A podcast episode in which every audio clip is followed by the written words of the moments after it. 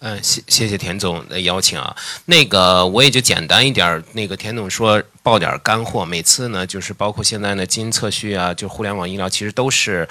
可以说投资界的两个大两大热点吧，每次都是问我那 Illumina 在中国想做些什么，我我大家可以跟大家非常明确的说，比如说今年我我我特别想做的几件事情，我们就单刀直入，就是 Illumina 呢，首先就是 Illumina 就像呃田总刚才介绍，是全球最大的基因设备。呃，和服务的一家公司，就是说，在国内像华大基因、像贝瑞、像安诺优达、像诺和智源都是我的客户，所以我这边呢，坦率讲也能看得比较清楚，包括哪家客户，呃，运转的比较好，哪家客户就是说它的业务量大，那我都能看得很清楚。从我的角度来讲呢，有几大几大就是说今年要发展的一些呃愿景吧。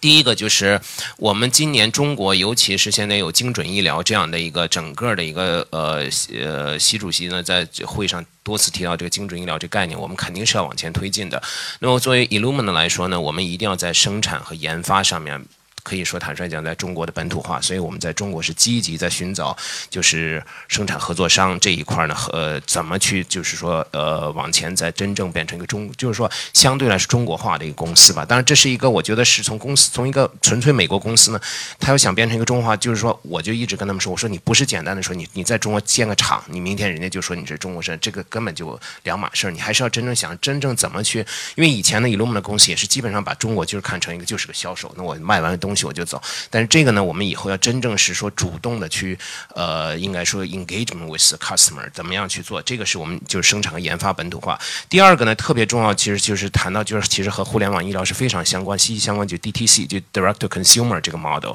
direct to consumer 呢，在美国呢，我们 Illumin 成立过两家公司，去年是和华平 Warburg Pincus 还有就是几家呃投资公司一起成立，一个叫 Grail，一个叫 Helix，这两个公司都是专门做 DTC model 的。呃，大家可能嗯，在美国也知道有一家公司叫 Twenty Three Me，Twenty Three Me 也是我的在美国的一家客很重要的客户。那么在中国呢，其实现在已经有一些我叫 Twenty Three Me 的，可以说 copycat，其实说 Twenty Three Me 的那个和那个盈利，就是说和那个商业模式差不多。但是大家要知道，Twenty Three Me 可是烧钱烧了 N 年了呀，那很多当时。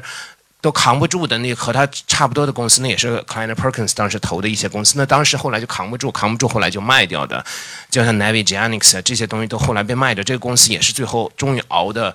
能扛得住，扛到现在才有一个呃 business model 出来，这是我跟大家 share 一个。那么在 DTC 这一块呢，我们今年呢，尤其想着包包括我个人跟可以说跟 BAT 公司都有个接触了。现在我就是说，在大数据厂合作、互联网合作，你你包括你现在去啊那个阿里那个就是淘宝网上，你现在都能看什么试剂盒那个一个卖多少钱，他那儿也有，当然他后边也有些服务商，怎么去合作这些东西。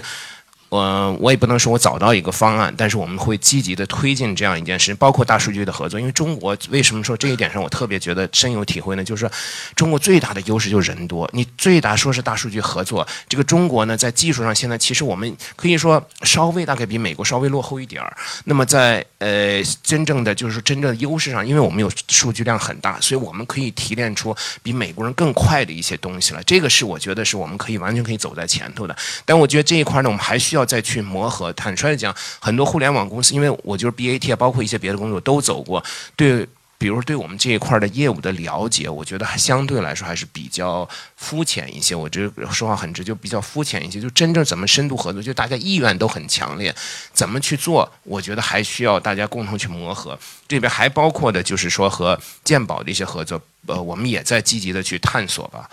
呃，所以这几点呢，都是我就是说我要我要想想说的吧。另外，我想说分享一下我个人对几个问题的看法。第一个就是法规问题。其实我们在互联网医疗面对很多都是法法规问题。其实，在我们基因测序上也有法规问题。法规问题原来包括在呃产呃产筛这一块，以前就华大基因做的很多，后来又被叫停，后来大家都去申请证。这个这个问题，我觉得就是说，其实是需要整个行业去进行推进的。而相对来说呢，我觉得作为就外企呢，我觉得应该就外企呢。相对来说，我们可能更保守一些，因为更胆小一些。本地公司可能推进的更更前一些。我就经常想的，在这个问题上，其实是说，呃，我们做企业的恐怕要就是说，永远要走在法规的稍微走前一步。在他们就说，你走前两步，恐怕咔嚓就被咔嚓了。那么走前一步，你要带着这个法规去走。你要现在去问药检，你说这能不能做，那能，他全跟你说都不能做。但是呢，就是有些很多事情，我们都是利国利民的一些事情，你说你都不做也不可能。就是说，他要去，我们要去带着他，然后他逐渐的去。其实我觉得我们跟跟药检局沟通一下很多东西，他其实也是非常开明，他也愿意去学习，但是他往往是稍微滞后那么一步，他就是他马上就会去学到他们应该怎么去做。这是这是我的一个想法。另外，我也想讲一下我个人，就是以前呢，我其实也卖过器材，卖过支架，也也也管过就是互联网公司，我的。最大的一个挑战性就是那时候我也管互联网，其实 CardioNet 我也去过两次，就是